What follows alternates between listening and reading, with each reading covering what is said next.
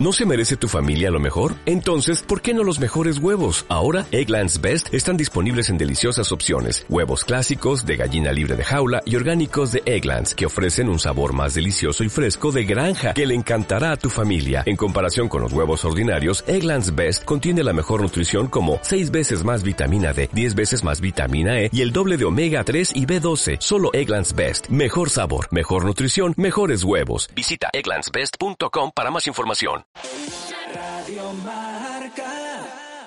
Radio Marca Valladolid, 101.5 FM, app y radiomarcavalladolid.com. Porque invertir en un buen colchón es fundamental para tu descanso, en Colchonerías Élite encontrarás una amplia selección de colchones de primeras marcas, ahora con un 50% de descuento. Además, packs de colchón y canapé para todos los bolsillos. Aprovecha el momento y mejora tu descanso. Y recuerda, hasta en 12 meses sin intereses. Colchonerías Élite. Más de 10 años en el sector nos avalan. Estamos en calle Canterac 23 y Alamillos 4. Hotel La Vega. Ofertas y promociones muy especiales para bodas en 2018. Te ayudamos a que tu día sea lo más especial posible. Si quieres celebrar tu evento, el Hotel La Vega. Salones especiales y amplios jardines para que sea como lo soñaste. Bodas, bautizos, comuniones. Visítanos y te asesoraremos personalmente. Hotel La Vega. 983 40 71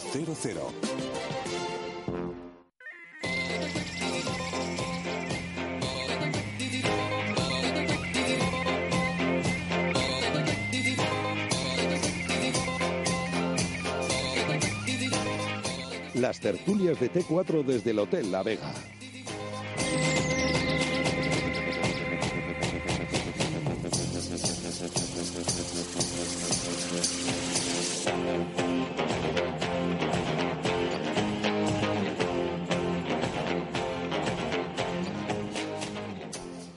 Siete y un minuto de la tarde, ¿qué tal? Señores, bienvenidos un lunes más a la tertulia desde el Hotel La Vega en la Avenida Salamanca, kilómetro 131, donde tenemos eh, cuatro tertulianos. eh, iba a decir que alguna visita más, pero no, vamos a decir cuatro tertulianos.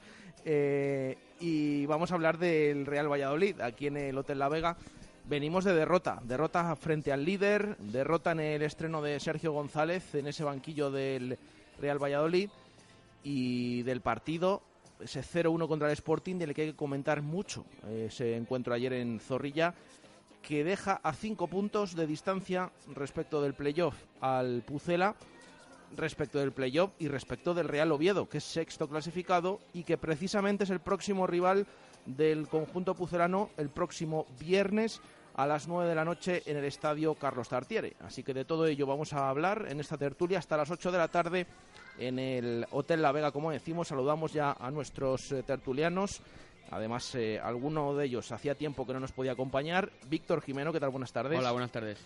Eh, Alejandro Ballesteros, ¿qué tal? Buenas tardes. Hola, buenas tardes. Ya hasta me tengo que pensar tu apellido, ¿eh? Del tiempo que Ya, hace que, eso es verdad.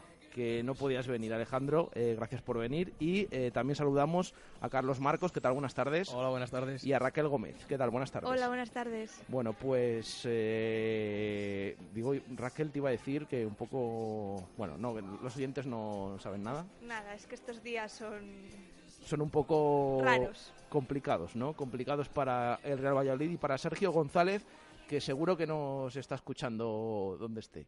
Eh, Víctor, Alejandro, Carlos, Raquel, con ellos cuatro vamos a, debatir sobre el Real Valladolid y sobre ese encuentro, esa derrota, que yo no sé cómo os dejó, mm, qué visteis, luego vamos a ir eh, pormenorizando y entrando en detalles de más partidos, perdón, de más eh, detalles de, de ese encuentro, pero no sé, ¿qué pensáis? ¿Cómo visteis ayer el partido, esos 90 minutos, esa derrota 0-1 contra el Sporting, Víctor? Hombre, en primer lugar, la derrota, tengo que decir, aunque nos pese, que no es un- una derrota de estas que eh, vayas con mucha ilusión al partido y, y que te duela, ¿no? Yo creo que un poco la afición iba un poco ya desencantada, ¿no? Sí que es verdad que se veía el ambiente, que la afición se animaba, porque empezó animando también al ver a tanta gente de, de Gijón, pero ya el palo en el minuto dos, pues, pues fue un poco como un jarro de agua fría, ver que se repetían los mismos fallos, que realmente el nuevo entrenador no había cambiado las cosas que toda la afición pensaba que tenía que cambiar.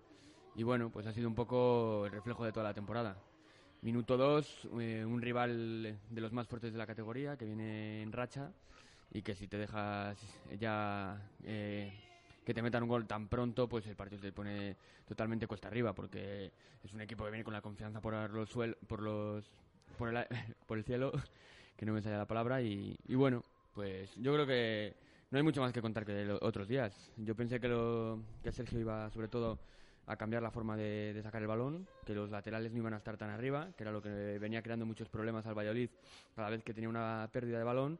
Y lo que pasa en el minuto 2 de partido es que una pérdida sin más, un saque de banda, provoca que el equipo esté totalmente descolocado y que con un pelotazo, que sí que es verdad que el delantero del Sporting está fuera de juego, pero con un pelotazo te cogen eh, una jugada absolutamente de gol, porque es lo que viene pasando toda la temporada, que tú juegas bien, tocas el balón, intentas llegar arriba, llegas por banda, pero ellos en cuanto roban una, con un pase te tienen en, en dos, en dos contra dos con los dos centrales. Entonces así es muy complicado. Entonces estar ahora a cinco puntos del playoff realmente parece, parece un mundo con todos los equipos que hay de por medio además. Alejandro. Bueno, un poco lo que dice, lo que dice Víctor. La sensación cuando vas al campo, eh, recibes al Sporting, lleva siete partidos, llevaba siete partidos ganados seguidos, creo, ahora con este ocho. Eh, la sensación era nuevo entrenador, mm, ¿qué va a hacer en este poco tiempo? Pues era un poco, un poco eso. La verdad es que a mí la imagen del equipo no me disgustó en cierta parte. Es verdad que, mm, que lo intentó. En los bueno, minuto dos ya estaba, ya le metieron el, el primero y, y, te caes un poco. Pero el equipo se rehizo, intentó colocarse, intentó atacar. Es verdad que con muy poco éxito. El Sporting le duraba el balón cuatro pases. Y es cierto que es un equipo, yo vi al Sporting muy colocado, frente a un Valladolid que intentaba, que estaba un poco perdido. Cuando tenía la pelota no sabía qué hacer, ellos cerraban muy bien, es un equipo que, cerraba, que cierra muy bien el Sporting y su fuerte son las contras. Tiró dos veces, o sea, do, dos tiros a portería hizo. Bueno, a, puerta hizo más, pero a portería solo dos y nos marcó un gol. Eh, esa es la efectividad. El Valladolid hizo 13 tiros, aunque llegó 8 a portería, tres paradas de o cuatro del portero, no fuimos capaces. La sensación es que no merecimos la derrota, a mí me parece que no merecimos perder y que se intentó. La cara de, del equipo fue mejor, a mi parecer, respecto a otros partidos en el que te encuentras en un 1-0 o un 0-1 al principio. Yo creo que sí que lo intentó y no tuvimos suerte. Y ahí está la, la diferencia con el Sporting, la verdad. Bueno, yo viendo la alineación, pues la verdad es que me temía que pudiera pasar eh, algo así, más de lo mismo, que es lo que veíamos casi con Luis César San Pedro. Es decir, este equipo le cuesta una barbaridad sacar la pelota y está muy partido, porque los medios centros no acompañan al equipo ni saben darle ritmo.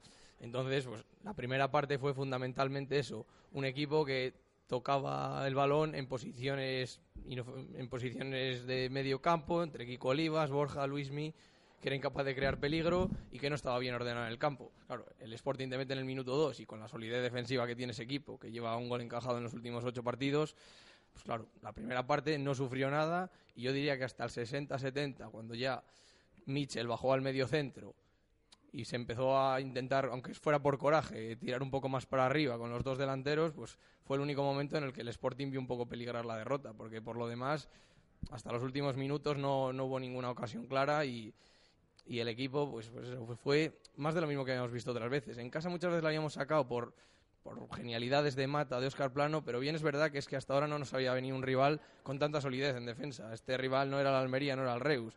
Era un equipo muy, muy serio, con un mediocentro como Sergio Álvarez que, que, cubría muchísimo campo, centrales bien por alto, que iban muy bien por alto y, y un portero que fue determinante.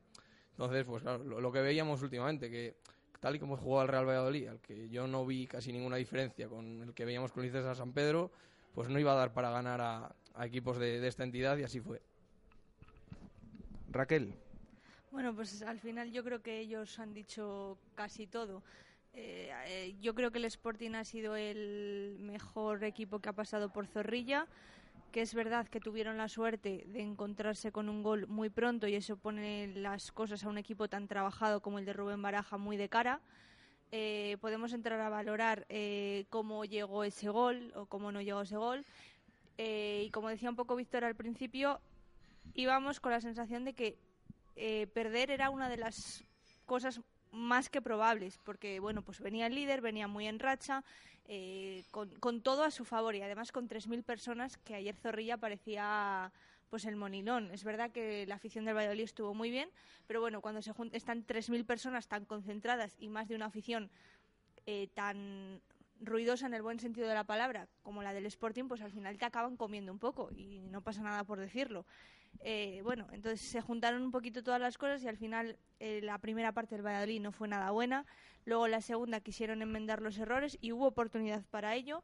Mata lleva dos partidos consecutivos sin marcar gol. Eh, evidentemente no se le puede reprochar nada. Tuvo una que salvó la defensa del Sporting.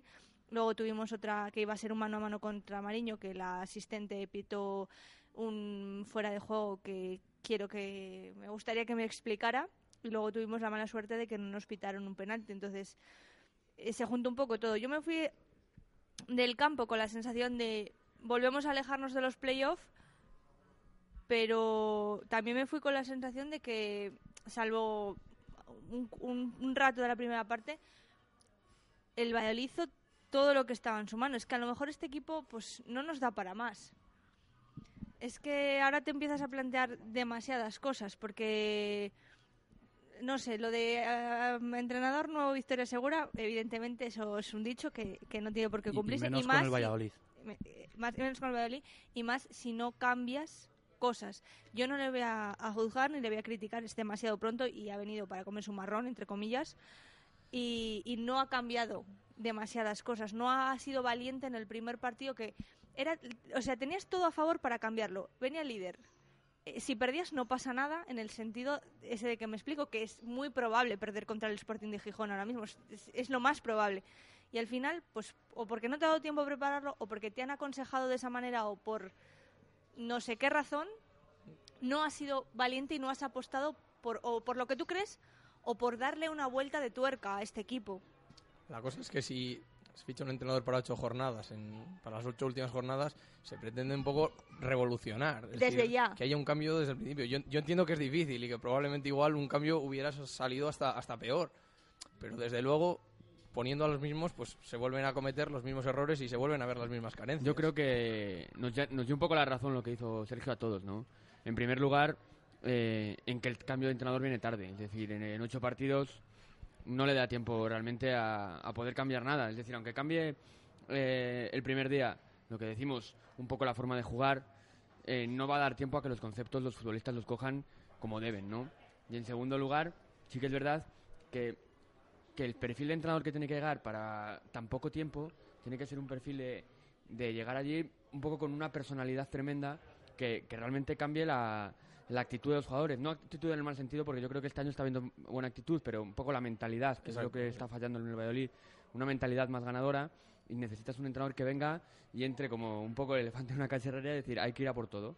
Y yo creo que este entrenador ha venido un poco más de perfil, entrar poco a poco, no querer cambiar las cosas, ganarse hacia la gente, pero realmente no hay tiempo para hacer eso, ¿no? Entonces, queda un poco demostrado, por un lado, que se ha, ha llegado el entrenador tarde y por otro, que posiblemente no han podido traer a otro porque no veían el perfil y al final han traído pues, pues a Sergio, que es un poco el, único entrenador que había un poco en el mercado con las características que podían tener de no hipotecarse para el año que viene.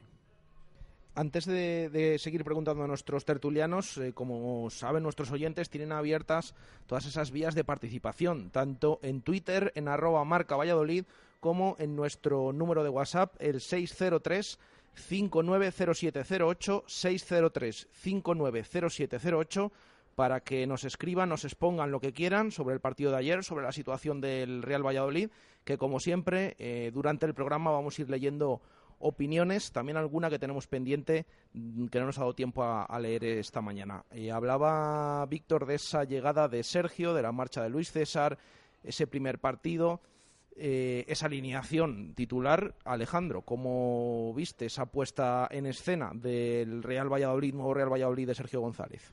A mí no me sorprendió mucho en el sentido que, viene con poco tiempo, él seguramente ya ha echado un ojo lo que quiere, se ha dado cuenta que no necesita más tiempo para, para impulsar su juego. Dijo Clemente hace, bueno, hace tiempo que, que, cuando llegaba un equipo para salvarlo, que lo único que tenía que hacer era cambiar cuatro conceptos básicos en defensa y cuatro en ataque y que no podía hacer nada más. Esto es más o menos lo mismo, no va a poder mm, eh, desplegar todo, toda su idea. Me gustó mucho eh, Nacho, por ejemplo, mejoró muy bien eh, esa banda.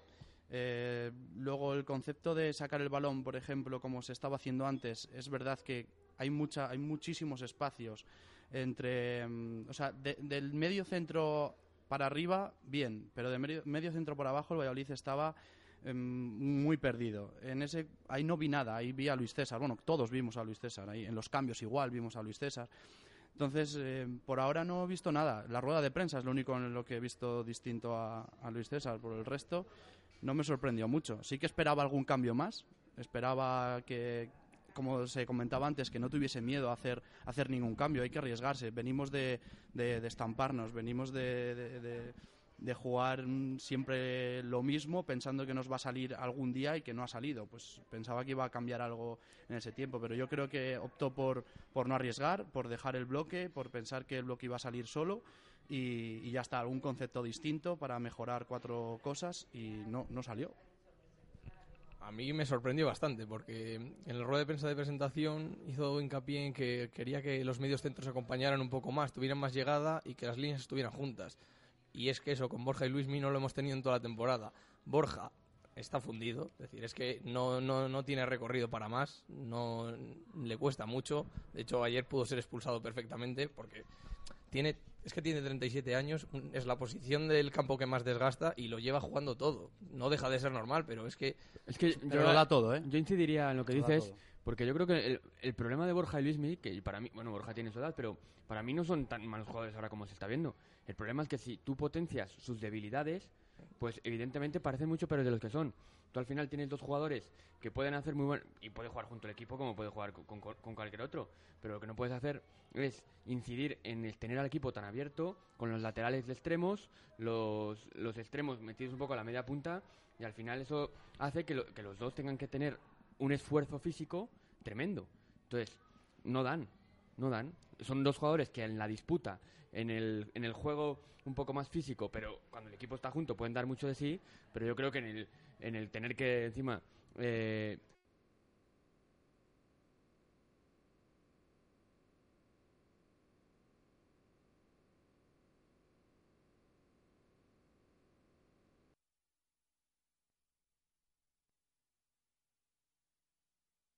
Valladolid, 101.5 FM, app y radiomarcavalladolid.com. El verdejo no te.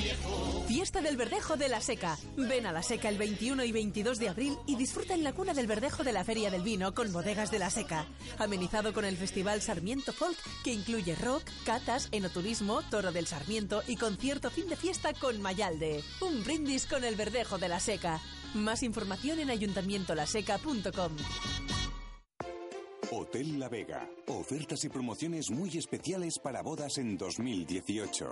Te ayudamos a que tu día sea lo más especial posible. Si quieres celebrar tu evento, el Hotel La Vega. Salones especiales y amplios jardines para que sea como lo soñaste. Bodas, bautizos, comuniones. Visítanos y te asesoraremos personalmente. Hotel La Vega. 983 40 71 00. Radio Marca Valladolid, 101.5 FM, app y radiomarcavalladolid.com. Las tertulias de T4 desde el Hotel La Vega.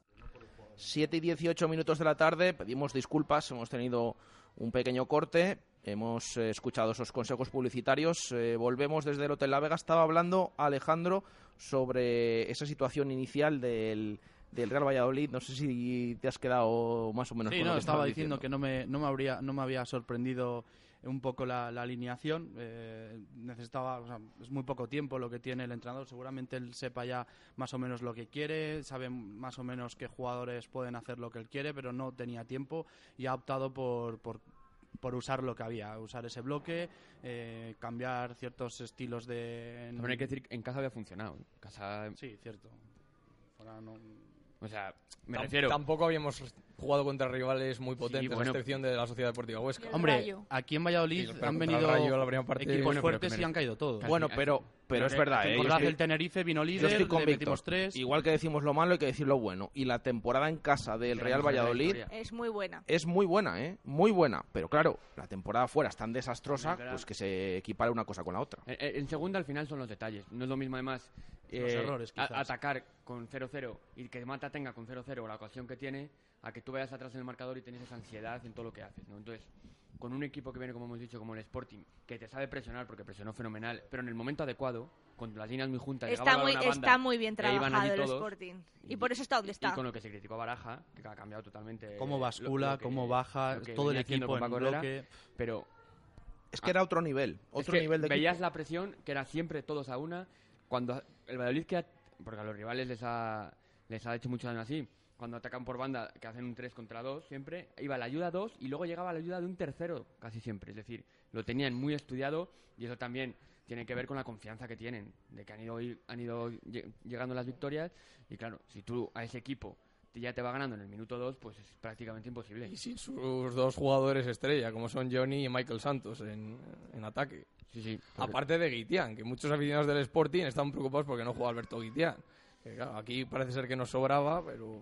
no no la verdad es que mira, lo, de Guitián y Alex Pérez yo creo que ya no Ayer, ya estamos todos ayer. Alex Pérez hizo un muy buen partido. Muy serio. A nivel de serio. la defensa del Sporting. Es que además se notaba que, que es lo que decíais, mm, el momento que, que están viviendo, el momento que tienen, eh, cómo, cómo defendían, cómo atacaban, o sea, eh, despejaban los balones sin miramientos, o sea, no se quedaban mirando como habitualmente, como nos pasó a nosotros en el gol. En todos los choques, rebotes lo, lo recuperaban ellos. En, en cualquier mm, que iban a centrar había una Pero, pierna de y ellos. siempre con superioridad, pero porque el Real Valladolid siempre en inferioridad en todas las jugadas, en ataque y en defensa. Pero precisamente Jesús, a veces achacamos cuando el rival se lleva los balones divididos que es una falta de actitud y es precisamente lo contrario. Es un problema de, de colocación.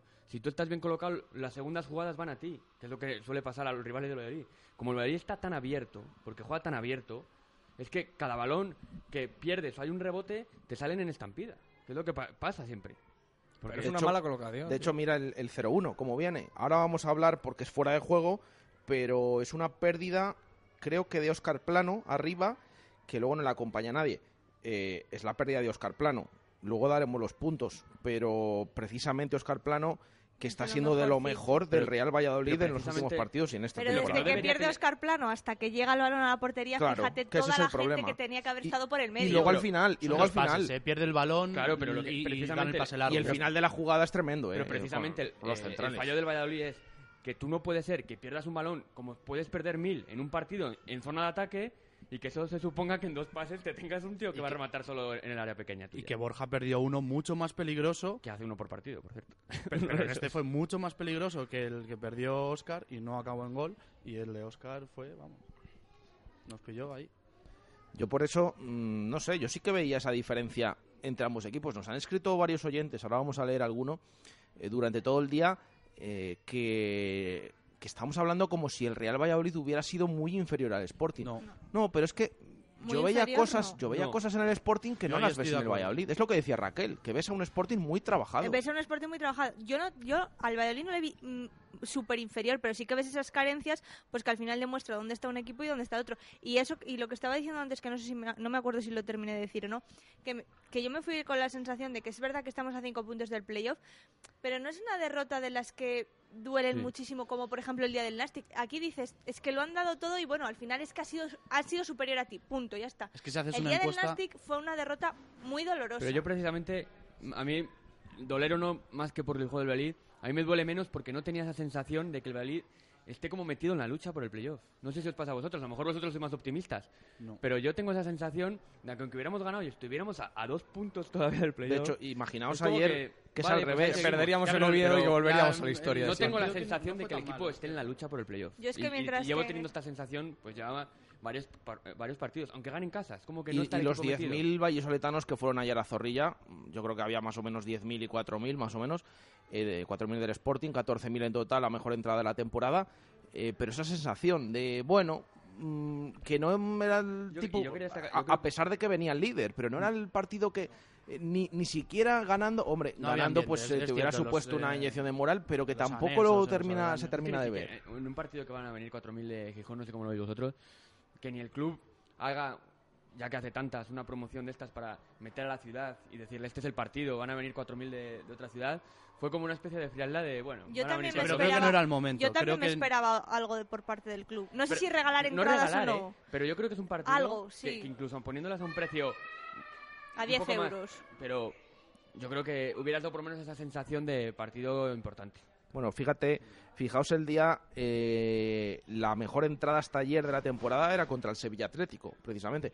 Es decir, por rival no sería, porque el rival, el Sporting, pues te llamaba más la atención, pero sí es verdad que aquel día con aquellas promociones, bueno, pues eh, se llegó a 13.500 espectadores. Mm, hombre, también nos escriben muchos diciendo que eh, al final el que quiera ir con esas promociones que se abone al principio de temporada. Pero sí, ya estamos viendo. Y eso que yo tampoco. Fíjate que yo a la afición del Sporting. mm, En muchos momentos la vi hasta. eh, hablamos de esa Sí. relajación, pero estaba relajada hasta la afición del Sporting, ¿eh? Yo, yo creo que Al principio, al principio cuatro minutos, cinco minutos y poco más. Y luego hasta Poco- la segunda más. parte que ya era el partido de ida y Yo creo vuelta, que, parece esa- que esa se mete todo el también mundo. de verte luchando por el ascenso directo y que estás más tensionado que animando. ¿eh? Pero sí que es verdad que lo que dices tú, que no hubo una animación tremenda durante todo el partido de, de ruido, que sí que suele ver. En general, buen comportamiento, ¿eh? Para lo Sí, que sí, esperaba, y, ¿eh? y eran 4.000 espectadores, 4.000 aficionados más o menos del, algún- del Sporting. Celebraron más la Sí, parada de bueno. Mariño que y la entrada de, de Johnny que otra cosa. Bueno, parece que van mejorando esas relaciones al menos. Eh, es verdad que Hombre. ayer no era el partido en el que te juegas todo, Da igual, todo, si pero- después de ponerle todas las facilidades que le ha puesto Ya. el Real Valladolid encima vienen con tonterías, pues ya era lo que nos faltaba. Sí, sí que hubo algún cántico, pero yo creo que muchos menos que, que en otras ocasiones. Pero bueno, al final nos quedamos con eso. No sé si habías opinado, Raquel, de lo de la alineación inicial y el tema Sergio. Bueno, había dicho un poco al principio, antes de que lo comentaras, eso, que, que sí que yo me esperaba más revolución, pero no sé si ha sido pues porque no ha querido dar el paso tan pronto, porque ha sido aconsejado de otra forma o porque yo me esperaba algún cambio.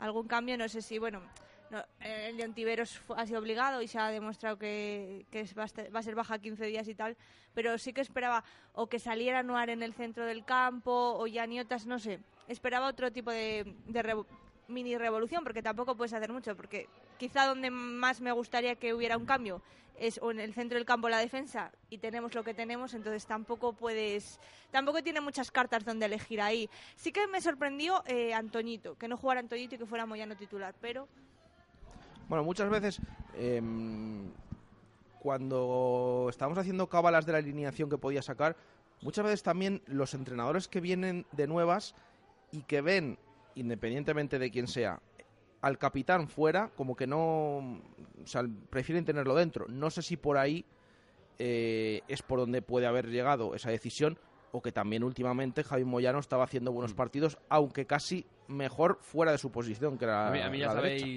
Ya sabéis que nunca ha sido mi, de mi agrado Jaime Moyano, pero yo tengo que reconocer que esta temporada es de los que mejor está rindiendo. O sea, dentro de sus posibilidades y dentro de, de, de lo que puede llegar a hacer, no está viniendo los problemas del Valladolid por, por el lateral derecho, juega Antonito o Jaime Moyano. Yo respecto a la alineación de, de Sergio, lo que más me sorprendió fue realmente la disposición. Más o menos los jugadores podían entrar uno u otro. Sorprende un poco que siguiera con Luismi y con Borja, pero sobre todo que no, que no cambiara lo de los laterales a mí tan abiertos fue lo que me sorprendió. Yo pensé que iba a ser totalmente diferente ese aspecto. Bueno, vamos a ver cómo se da la semana. Esa eh, posibilidad de alineación nueva de cara al Real Oviedo, porque va a haber muchas bajas. Eso también es verdad. No sé si. Hombre, a estas alturas vemos al hombre, Pucela casi casi Borja, descolgado. Sí, solo. Sí, pero bueno, al final. Pero lo, eso ya tiene que cambiar muchas cosas con Borja. pero lo hablábamos esta mañana también en directo Marca Valladolid, que tiene la convocatoria más o menos hecha. Porque hay que contar que está lesionado David, que está lesionado Cotán, que está lesionado Chris Ramos. Eh, ¿No llega aquí Ramos seguro? Mm, Eso es lo que no se sabe, ¿Pero, pero, qué le pasa a este chico? ¿Qué iba a ser para una bueno, semana y- molestias musculares de momento. Porque lo que pasa tarjeta que, el par- que tiene- estamos tiene hablando de que esta semana el vez. partido es el viernes. La ¿eh? chilena, lo cristiano que Sí. intentan en el minuto 20 para acabar con el partido. Y esta posibilidad de jugar con dos delanteros ya descartada también. No, desde luego. Y hablamos lo de David, lo de Cotán, lo del Chris Ramos que vamos a ver. Ontivero se conocía esta mañana, lesionado para dos semanas. eh, no va a poder jugar, no va a poder estar ni contra el Oviedo ni contra el Cádiz. Y luego tenemos sancionados a Borja Y a y, lo que decía Víctor de Tony, Tony Martínez. Martínez. Son seis jugadores, Y se- 24 menos 6, 18. Y mira, y no en 18 la convocatoria. Y no en la convocatoria. Mm, es lo que nos Es falta lo único que nos queda por- por probar. A lo mejor es, eh, Pues la es la clave. salvación. Yo le he visto dos veces y las dos veces mm, he pensado que este es el Salvador que tiene que venir a, a- a darnos el cañón de este año. Es el cañón de este año. Claro, en esta convocatoria de 18 también eh, estamos contando a Rod Puller. Que yo no sé qué, qué pensarán de, Ya, de bueno, Rod Puller. Pero hay que hacer convocatoria, te quiero Ah, decir. sí, a lo mejor tiran a- cogen a alguien de la cantera, no sé. Uf, Que tiene un partido contra el Pontevedra. contra el Pontevedra el domingo. Bueno, ¿pueden jugar al ser viernes, ¿Viernes, domingo? domingo? Mm, Seguramente ir en la convocatoria, si luego no juegan, seguro que pueden jugar. Bueno, vale, pero, es que la convocatoria me da igual que 24 vaya Mario que vaya Rod Puller al final. Claro, vamos a ver, decir. porque. mm, hombre, Rod Puller. Hombre, yo. Ayer le dejó fuera, pero es que no, es que no sé. Es yo que el casi lo partido- veo más por, porque vaya un delantero. Es que El si partido no está acaba que- a las 11 y el del Promesas juega, o sea, día Domingo y medio 11 y después. media, Día sí. y medio después de que Pero, termine el no, partido. eh, por, por horas no es. El- la clave es que puedan jugar la misma jornada. No Ya. sé cómo es. Sí, bueno, vamos a ver eh, finalmente. Pues lo que decimos. eh, a día de hoy tiene disponibles para Oviedo 18 futbolistas de la primera plantilla, pero contando a Almusa y no. contando a Rod Puller. Vamos a ver, yo sigo diciendo, yo a Rod Puller mm, no le veo en un estado de forma Pero ¿en qué como momento para, para alguien jugar. pensó que era buena decisión traer un central que A va a El- Almusa, en el sí. mismo momento que decidieron ceder a Guitián. Ya bueno, pero que me refiero, vale. Yo, yo en el debe, o sea, quiero decir, le puedo aceptar que tú tengas que elegir entre qué puesto dejar libre, en, en delantero o defensa, dentro de lo que cabe. Pero una vez ya que se te ha ido Guitián y que se te ha lesionado, traer un jugador que sabes que no va a jugar nunca. Ha sido un parche. ¿Pero un parche para qué? Si sabes que no va a jugar. Precisamente eh, es un parche porque está toda la afición diciendo que se ha gestionado mal el grupo, que hemos echado a Guitián, que, que es hemos- que no puedes guiarte que se ha echado a porque la Alex afición y diga dicen, no, "Ay, ahora se ha lesionado un, un central y ahora qué hacemos, pues traemos a uno libre y ponemos un parche y la afición está tranquilita y ya está. Yo creo, Creo que, es sido- lo único que nos ha hecho caso, porque en lo Debe demás... ser- es que no, no, no, no tiene sentido traer, vamos, era de sentido común quedarse mm, como estás para traer algo que no está preparado. Es la que es de- gestión de de los centrales de, por parte del director deportivo es, Ahí- que de ahí es, malísimo. bueno, pues traigo un decir, central. Te desprendes de Alex Pérez en verano, sueltas a Guitián, que están formando pareja de ver, titular en el equipo del líder y estás aquí con unos problemas defensivos tremendos. Del director deportivo y del entrenador, ¿eh? Sí. Que no se nos olvide, que Bueno, lo de decidieron entre todos. Sí, pero yo estoy de acuerdo, ¿eh? A mí la gestión no me parece Sí, pero al final es lo que decimos siempre. Tú no puedes basar tus decisiones a largo plazo, además, que son este tipo de, de cosas, en un entrenador que no sabes cuánto te va a durar. Entonces, cuando encima Kiko Olivas tampoco destacaba por salir- sacar el balón jugado. Era también un perfil de balones aéreos y tal, que no los está demostrando, además. Además, en enero ya estaba discutido Luis César San Pedro como para pensar que pudiera haber un cambio en la, en- en la dirección del equipo. Hombre, Entonces, a lo sí, me- yo- Hombre, es que ayer ser se eligió entre Tony Martínez o que se marchara Guitián. Que, puede, que puede ser también que como Alex Pérez tiene una cláusula de que si subes llevas dinero, reforzarle para conseguir esas perras. O sea, Alex Pérez tiene una cláusula No, supuestamente Alex de que... Pérez venía sí. renovado ya. Ya estaba. Venía No, no, que- no, pero se fue gratis y solo había un Claro. bonus Se fue gratis con una cláusula de que si sube el Sporting recibes dinero. Unos... Bueno, Menos mal que no vio matar a amarilla el otro día también, porque si no ya Y, era para... vamos a ver la situación también de Guitián, porque está cedido. Pero yo no sé si va a volver al Real Valladolid. Pues ojalá que Mm, vuelva, te lo digo de verdad. A mí me cuesta, Me cuesta creerlo, creer ¿eh? él quiera, sí. A mí me cuesta creerlo que vaya a volver. Bueno, a lo mejor el año que viene vas a ver... Pero tiene contrato. Sí, pero bueno, en esa cesión mm, es que también queda todavía al final de temporada y vamos a ver qué pasa con el Sporting y qué pasa con el Valladolid, que parece que lo estamos dando ya eh, y como que no se mete en la zona Bueno, alta. Pero pero a bueno, saber quién está el año que viene aquí. sí, sí, sí, Ya. no, es que, es que depende Es que todo del mucho, sí. Lo del próximo año ya es una incógnita tremenda. Si ya no sabemos qué va a hacer el equipo para la próxima jornada, esto que viene ahora. Bueno, son las 7.33 minutos de la tarde. Vamos a hacer una pequeña pausa y enseguida nos metemos con el tema de la polémica arbitral, que está dando mucho que hablar. Ese partido contra el Real Oviedo, las eh, puntuaciones, leemos oyentes, bueno, muchas cosas desde aquí, desde el Hotel La Vega. Radio Marca Valladolid, 101.5 FM, app y radiomarcavalladolid.com. En Sesión Continua Vídeo tenemos el teléfono de ocasión que tú necesitas. No compres un teléfono carísimo que no te hace falta. En Sesión Continua compramos, vendemos y reparamos teléfonos de todo tipo. Nos traes tu teléfono, tablet o consola y en Sesión Continua Vídeo te lo pagamos en el acto y lo puedes recuperar cuando quieras. También alquilamos, compramos o vendemos películas y videojuegos. Sesión Continua Vídeo, calle Lope de Rueda, esquina Tirso de Molina, en La Rondilla. Abrimos 365 días al año. ¿Cuántas veces has pensado dónde estará el menú del día ideal en Valladolid? Restaurante Magnus. Tres primeros y tres segundos recién preparados. Y con unos postres caseros. mm, increíbles. Y no olvides nuestro estupendo cocido todos los miércoles. No te compliques. Restaurante Magnus. Avenida Gijón 195. Después de Fiat. En el edificio Magnus. Fácil y amplio aparcamiento. En la vida hay ciertas reglas que debes seguir al comprar un coche nuevo. Incluir equipamiento Sportif AMG, añadir seguro a todo riesgo, mantenimiento y garantía. Y tomar el control de tu vida. Aprovecha ahora y llévate el Celia Coupé o Celia Shooting Brake con todo incluido por 280 euros al mes en 48 cuotas con financiación complete de Mercedes-Benz. Consulta condiciones en tu concesionario. A Darsa, concesionario oficial Mercedes-Benz. Nuevas instalaciones en Avenida de Burgos. ¿Necesita instalar o reformar su ascensor? ¿Paga un importe elevado de mantenimiento? En Ascensores Melco tenemos más de 30 años de experiencia y ofrecemos servicio profesional con total garantía. Pídanos presupuesto sin compromiso para ascensores, salvaescaleras o elevadores especiales y disfrute de nuestra atención personalizada. Contacte con nosotros en la web melcoascensores.es o en el teléfono 983 23 50 50. Ascensores Melco, su empresa de confianza. Arroz con carabineros en barco. Así te quedarás cuando pruebes el arroz con carabineros de barco. Sin habla. Barco, Plaza del Salvador 7, frente a Oletum. El marinero y el capitán se reunieron en. Hotel La Vega. Ofertas y promociones muy especiales para bodas en 2018.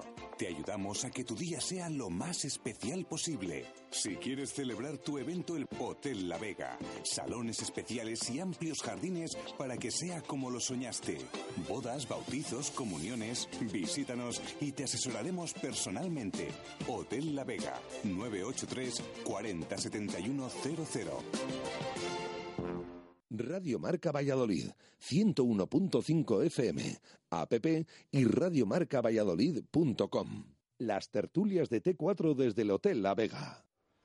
7 y 36 minutos de la tarde, seguimos eh, aquí en el Hotel La Vega, en la Avenida Salamanca, kilómetro 131, debatiendo sobre el Real Valladolid. Venimos de derrota, 0-1 contra el Sporting, ahora seguimos hablando con nuestros tertulianos. Vamos a leer alguna opinión de las que nos han ido llegando. Javi, por ejemplo, nos dice, ¿ahora qué? ¿Hacia dónde miramos? ¿Al banquillo? ¿Al palco? ¿A la plantilla? ¿A los árbitros?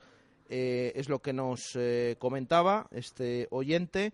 Eh, José nos dice eh, que ah, nos comenta el golazo de Ángel García, que no entiende cómo aquí eh, no marcó ni, ni se acercó Hombre, aquí sí que marcó parecido. y provocó penaltis. Sí, bueno, pero dice un golazo como ese. Los marcaba Es un que- poco menos ortodoxos. Es lo que dice.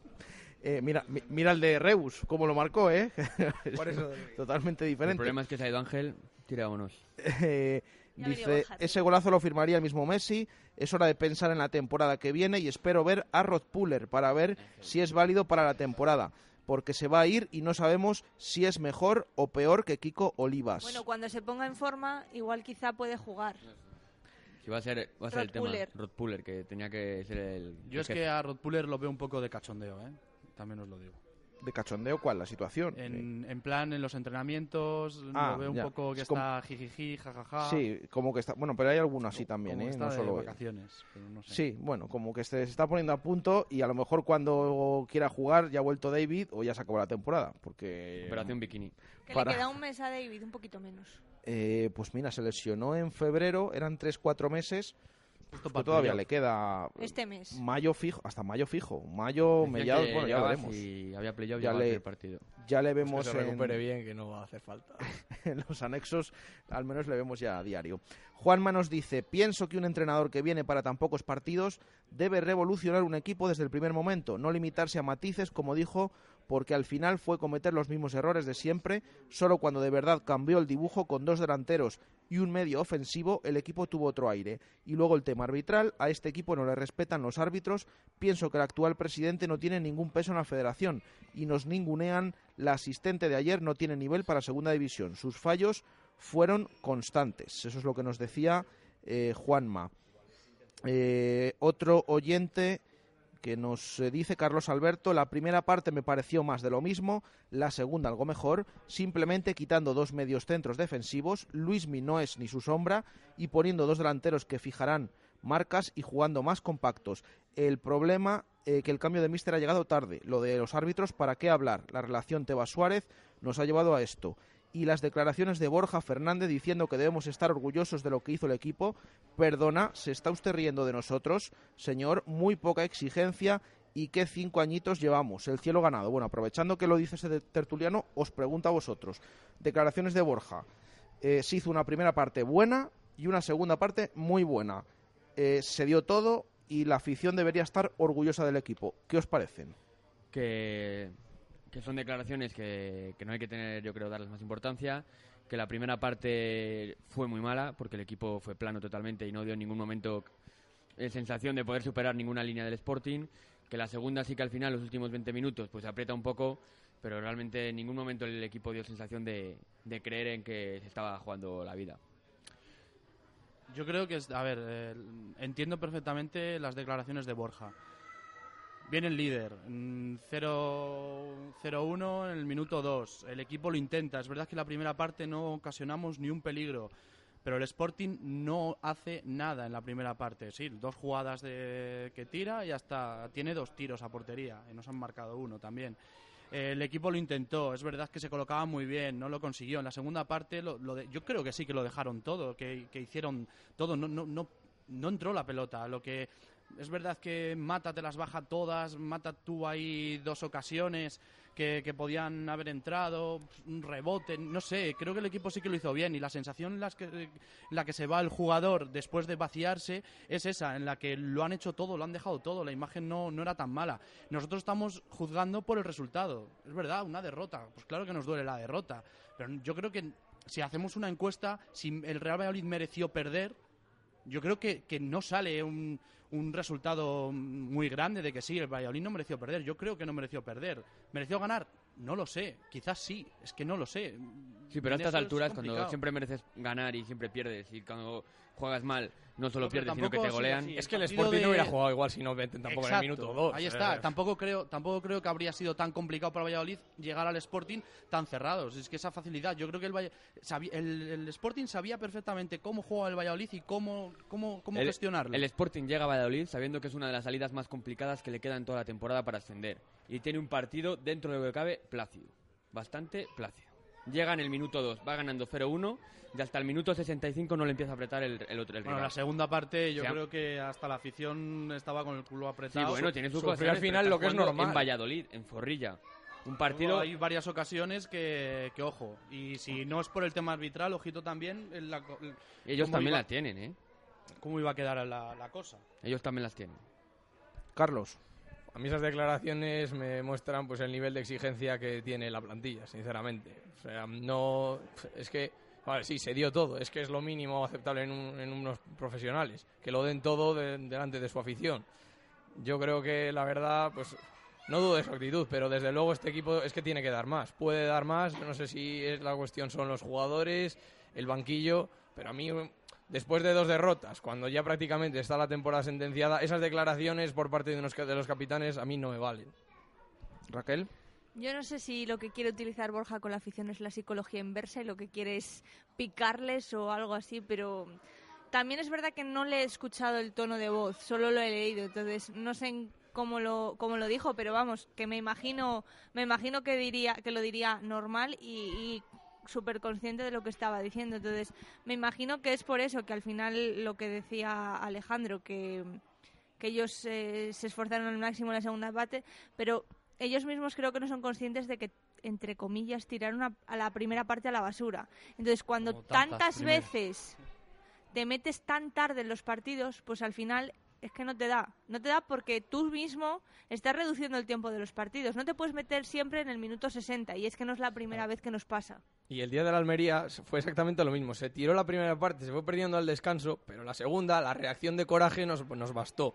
Pero la Almería era un equipo es de, el mitad, Sporting. de, baja, de, de mitad de tabla baja. Nada más- pero el Sporting es un equipo que solo sufrió al final por el empuje de uno de los equipos con más potencial ofensivo. Es- Que- eso es normal. Que estos años, a mí me da pena, estos dos últimos años, porque tú es es evidente que tienes puestos en los que tienes carencias, pero se ve un equipo que con un par de, de detalles, un poco ver un poco dónde tienes tus fortalezas, daba para más. Tú ves el equipo que tienes el año pasado arriba y dices, pues vaya mala suerte. Bueno, mala suerte, eh, personalmente, quiero decir, que tienes jugadores buenos, aunque te vendieran que era un equipo de chicos. Este año es igual.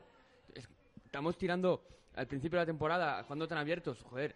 Busca tus eh, potencia tus, tus buenas cosas. Es que es el pro- yo creo unos que es- extremos que son muy punzantes, tienes un delantero que remata todo y tienes unas carencias un poco atrás, pues tápate un poco, juega de otra forma. Yo creo- que- yo creo que estamos tirando dos años en los Eh, que tienes eh. una plantilla bastante buena. Claro, yo creo que el problema de, de Luis César, en este caso porque todavía es imposible hablar de Sergio González, es que ha explotado más sus debilidades que sus que sus virtudes. Y mira que virtudes este equipo de centro campo para arriba tiene muchísimas. Al final de defensas no, porque nos hemos quedado en cuadros. Y para mí la, la clave de este equipo es que falta un centrocampista organizador, mm, un yo- Álvaro Rubio, un Joan Jordán, no sé, no sé qué, es un puesto qué tan perfil, un puesto tan importante Que se vio en Sergio Álvarez. Que, que falta, que falta O que no le que- eso es. Que eso yo creo que Michel Herrero esa función la podría hacer Ahí está, perfectamente. ahí y la segunda parte contra la. Almería a mí me lo demostró. El problema es que nos empeñamos en Borja y Luismi y seguimos con los mismos problemas. Y, además y Michel volvemos a decir, toda su vida. mira No- no ayer, cuando cambió el equipo, cuando metió a Michel atrás, es cuando mejor jugó el Valladolid. al- Sí, porque precisamente. Mitchell, además, que no, no hizo uno de sus mejores partidos porque tuvo fallos, pero tiene esa claridad a la hora de sacar el balón desde atrás, que, que ve los pases fáciles. Tú a Sí. lo mejor dices, qué fácil, ha pasado al que tiene al lado. Pero es que Borja y Luismi no pasan al que tiene al lado. Siempre tienen el miedo a darse la vuelta, se la pasan siempre al central o intentan O el largo. cambio de Y- juego tan largo. ¿Y si el entrenador les pide que jueguen fácil en esa posición? Es que eso no lo sabemos. Pues no creo que se lo Es que pida no porque visto- si se pone si en toda la temporada no hemos visto arriesgar en un pase, quizás es porque haya... No perdáis un Pero es balón que, aquí. Alejandro, no es normal. No es normal, y- por el supuesto. medio tiene la Nosotros función de... Hemos defendido mucho a Luismi, ¿eh? Y yo le he defendido porque en la primera vuelta ha hecho una primera vuelta muy buena. Luismi Y no para mí bien. se ganó la renovación. Pero es que ahora es que no es normal que de cada cuatro balones, tres se los entregues al que tienes. No al rival, sino. O sea, que no que la pierdas, que se la entregues al que tienes enfrente. No es es que tema eso no es entrenador. normal. En el no, no está bien, no está bien y es verdad que cada vez que lo cambian hay una mejoría. Porque no esté mal entrenado, porque tú ves cuando juega Noir, que sí que es verdad que le faltan cosas, pero no busca otras no busca siempre lo mismo. Intenta, pues, ir un poco más hacia adelante, a lo mejor conduce demasiado, pero no es tema de entrenador, porque cuando se pone Mitchell, pues hace lo que hace un medio centro de, de esas características. Características. Si busca pases un medio hacia centro no da pases entre líneas, es muy complicado romper a un equipo. Es muy complicado. Pon pases Y en horizontal no se le rompe. Busca Oscar Plano, busca Oscar Plano entre líneas. Efectivamente, esa conexión Michel-Oscar Plano, que Es la que nos Oscar Plano se da la vuelta y ahí es cuando el Real Valladolid crea más peligro. Pero si tiene mediocentros que no son capaces de darle un balón en condiciones, pues pasa lo que pasa, que, que No el ha sido el fútbol del Valladolid, jugar y entre ojo- líneas. y Siempre ha ojo sido que por el- bandas, pero hay que y hacerlo no alguna vez. A lo te- mejor el tema viernes- Anuar, el tema Anuar, eh, yo he de decir que yo, mm, sabiendo lo que puede dar, que lo hemos visto estos años en el filial, eh, para mí, mm, yo me esperaba más de Anuar. Pero con este centro del campo, o sea, es que yo creo que no hay color. O sea, no hay color. Mm, lo que te puede dar Anuar a lo que te está dando ahora mismo. A lo mejor el viernes, como Borja no puede jugar, juegan Luismi o Anuar o Michel Luismi y ya vemos otro cambio. otro- Yo es que lo que me sobra ahora es, es Luis Miguel. Llega un momento, Pero no va a quitar a los dos. No. O sea, no va a quitar a No Borja sé, por sanción y a sí. Luismi por decisión. Espero que, que- El que haya cambio, un cambio. El, el cambio fue revelador también, ¿eh? fue como porque era un momento en el que Borja tenía amarilla, Luis me llevaba varios fallos seguidos y la afición empezó a, a- a- Sí, a- a pitar viento, un poquito viento. Y, y le quitó, le señaló y yo creo que Sergio acabó bastante Es que ¿eh? estaba fuera del partido. y eso que veremos. mantuvo a Borja y a Mitchell en el campo que estaban muy cansados. Porque Mitchell la primera parte se la pasó corriendo en vano, intentando buscar algún balón. Y la segunda parte estaba cansado. Y los tres o cuatro balones que pierde Sí, son de- son, son porque, porque no tiene ya las piernas para, para jugar. Porque haber estado todo el partido corriendo. Bueno, pero es que acabaron tres jugadores cansadísimos. Borja, Michel y Calero acabó Borja todos los reventadísimo. partidos cansado. Y, eh, bueno, Borja por lo que es... y me sorprendió que no hiciera el tercer cambio. A mí me da, pe- me da pena cuando, cuando venía cuando venía el nuevo entrenador me da pena que justo Cotán se lesione, porque es un Sí. jugador que a lo mejor... O sea, es, es evidente que no ha rendido cuando ha entrado, ¿no? Pero es un jugador que has fichado para Bueno, que sea diferencial. Y es más, eh, el propio Luis César reconoce, no sé si de boquilla, cuando le preguntamos por Cotán y esa lesión, reconoce que en estos últimos eh, partidos tenía la idea de que de darle más minutos. No sé si era muy de cara a la galería, se ha lesionado, ya no va a estar, pero eso es lo que dijo Luis César La verdad también. es que ¿eh? da, da pena la Lo he dicho temporada alguna vez Cotán. y el puesto... ha- Hace dos años fichas a Alex López para que sea el medio diferencial y En no... el rombo. Y este año es Cotán el que fichas para que sea el jugador que en el medio del campo te muestre la diferencia y tampoco. Y es el puesto, es el puesto. De hecho, siempre me voy a una encuesta que hicimos, eh, una pregunta fichaje, ¿no? que hicimos en, en verano, de cuál era, de todos los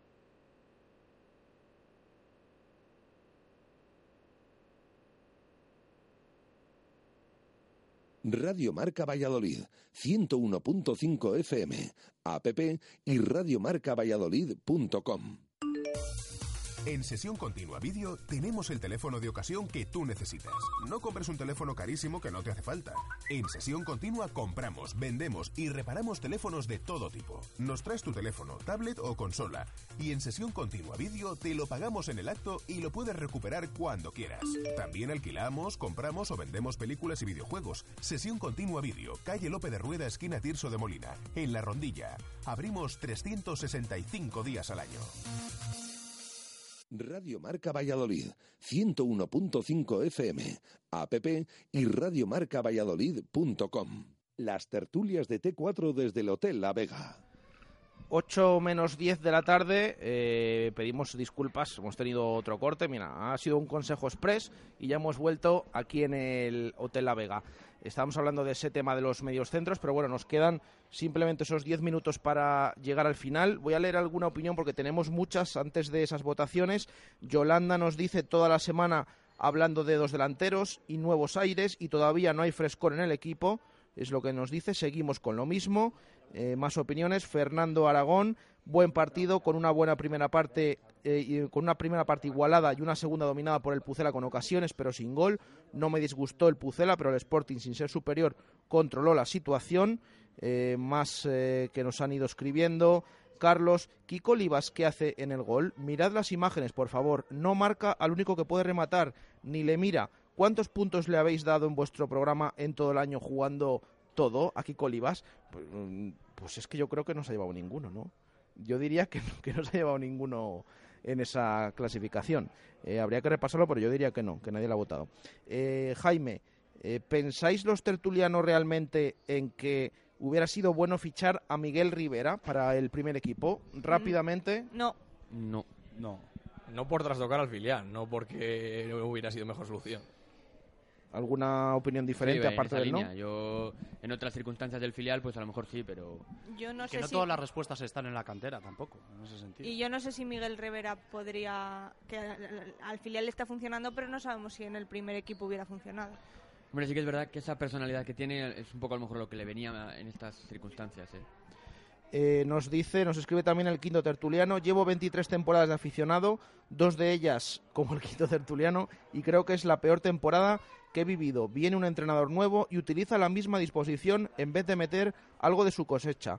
Algo como Tony Villa en el medio, dos delanteros y algún cambio cualquiera que dé un golpe de efecto al Real Valladolid. Meter algo de su cosecha, no seguir el patrón de Luis César San Pedro. Ánimo compañeros y ante todo todavía se puede. Es yo ahí lo estoy que de acuerdo con el quinto tertuliano. Me esperaba a Tony, a Tony Villa.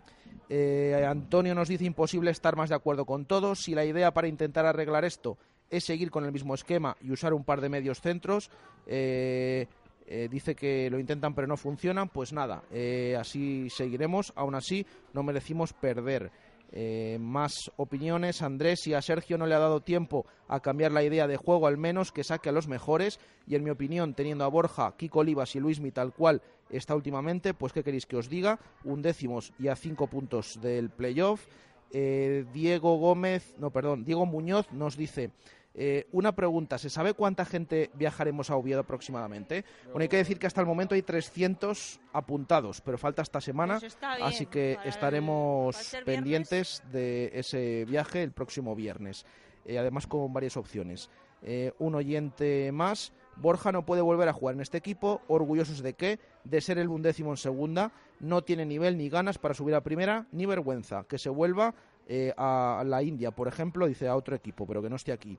Eh, Jaime, eh, Masipa, Antoñito, Kiko, Calero, Moyano, Anuar, Luis, Mi, Michel, Tony, Villa, Mata y Plano, así hasta final de temporada y dando oportunidades a los chicos del filial. Y nos quedaba también alguna por aquí. Eh, fanático nos dice que por qué no hablamos de que se cantó de nuevo contra el presidente. Bueno, pues así lo decimos. Yo ayer escuché al principio unos pocos, vuelvo a decir, unos pocos aficionados desde el fondo. Unos pocos, pero más que otras veces. Sí, bueno, pues eh, comentado queda. Lo escriben los oyentes, nosotros lo comentamos, eh, como lo hemos comentado otras semanas. Así que estas son las opiniones y eh, había una más respecto eh, del arbitraje que nos eh, decía eh, que, bueno, que nos explica, que si lo podíamos hablar un poquito, que nos explica lo de los arbitrajes últimamente. Eh, no sé cómo lo veis. El tema si esto os resulta extraño o son circunstancias que se están produciendo y están coincidiendo. Yo no sé si son circunstancias, pero llevamos cinco o seis jornadas, cinco o seis jornadas tremendas, porque son mínimo cinco puntos los que hemos perdido y son los cinco puntos que te separan de, del playoff y de las sensaciones positivas que podías ir a, a haber cogido. Ya es, es casualidad que estemos hablando siempre de van bastantes partidos en los que es determinante la acción del árbitro.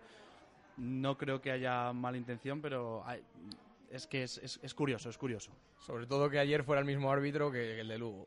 Todos los errores eh, perjudican al Real Valladolid. Que el de Lugo, el árbitro de ayer, que el de Lugo de la temporada pasada.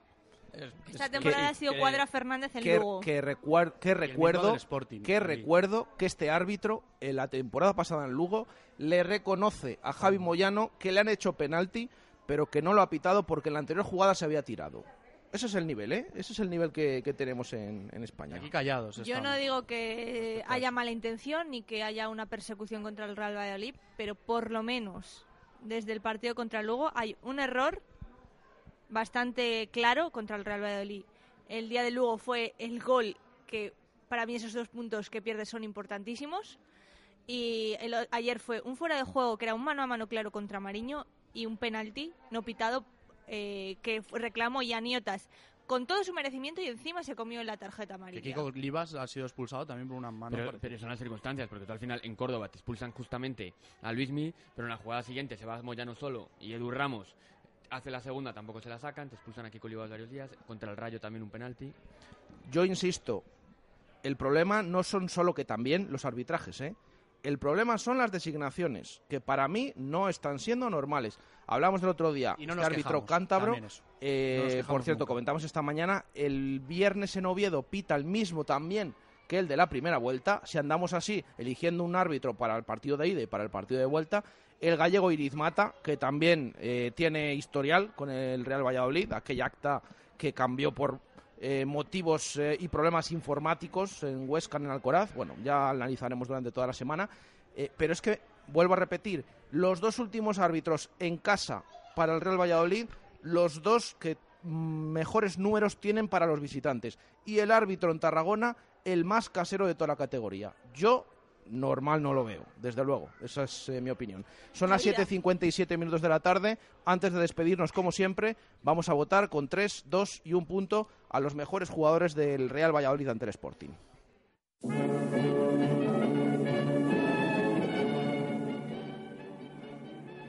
A ver, ¿quién empieza? Carlos. Yo, yo lo tengo claro, ¿eh? tres puntos para Oscar Plano, me parece que fue el jugador que más lo intentó y más detalles de calidad dejó. Dos puntos para Nacho, que fue una, cumplió muy bien en el lateral izquierdo. Y uno para Michel Herrero, aunque solo sea porque fue el único que aportó algo diferente en medio campo. Raquel. Eh, tres para Mata, dos para Mitchell y uno para Plano, por ejemplo. Mata Mitchell y Oscar Plano. Eh, Alejandro. No lo tengo nada claro. Mm, Paso a Víctor. Pues yo voy a poner tres a Nacho, porque vuelve a demostrar que es eh, ¿Que cuánto hemos sorprendente que no haya salido, tenga sus fallos o no, es sorprendente. Eh, dos a Oscar Plano, porque es un jugador que, que está dando mucho. Y uno a Mitchell, porque es el jugador que puede ser diferencial en, en, el- en la circulación de balón. Vale, yo tres a Oscar Plano, dos Nacho, uno Michel. dos Nacho Martínez y eh, un punto para Michel Herrero. Y yo le voy a dar mm, tres a Oscar Plano también. Eh, yo es que, insisto, eh, para mí es de lo mejor de la temporada y, y uno de los descubrimientos. Yo creo que está siendo el más regular quizás de, de todos los jugadores o de los más regulares. Le voy a dar dos a Jaime Mata porque todo el trabajo que hace, aunque no marque, eh, sigue estando ahí y sobre todo en un partido en el que el equipo mm, dejó mucho que desear a mi modo de ver. Y le voy a dar un punto también a Mitchell porque en la segunda parte reaccionó y creo que en el centro del campo puede dar mucho al Real Valladolid. Bueno, pues nos queda un minutito solo para llegar al final de esta tertulia. Eh, gracias, Víctor. Nada, a vosotros. Gracias, Alejandro. Nada, a vosotros. Ojalá a ver si os seguimos Ah, muchas ganas contando con, con vosotros. Eh, gracias, Carlos. Y gracias, Raquel. Gracias, hasta la próxima. Nosotros, eh, bueno, les decimos, el próximo lunes es fiesta, es festivo, no vamos a tener tertulias del Hotel La Vega. Volveremos eh, dentro de dos semanas, ojalá contando victorias, victorias. o alguna victoria del Real Valladolid en Oviedo y contra el Cádiz. Eh, nos despedimos hasta mañana a la 1 y 5 de la tarde en directo Marca Valladolid y ahora les dejamos con marcador y ese encuentro que cierra la jornada en segunda. Huesca, Barça B, clave por arriba y por abajo. Un saludo, gracias, adiós.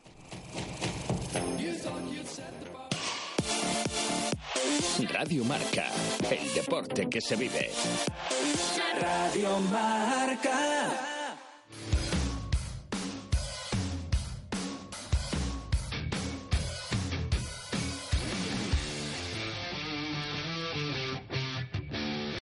O'Reilly Auto Parts puede ayudarte a encontrar un taller mecánico cerca de ti. Para más información, llama a tu tienda O'Reilly Auto Parts o visita oreillyauto.com.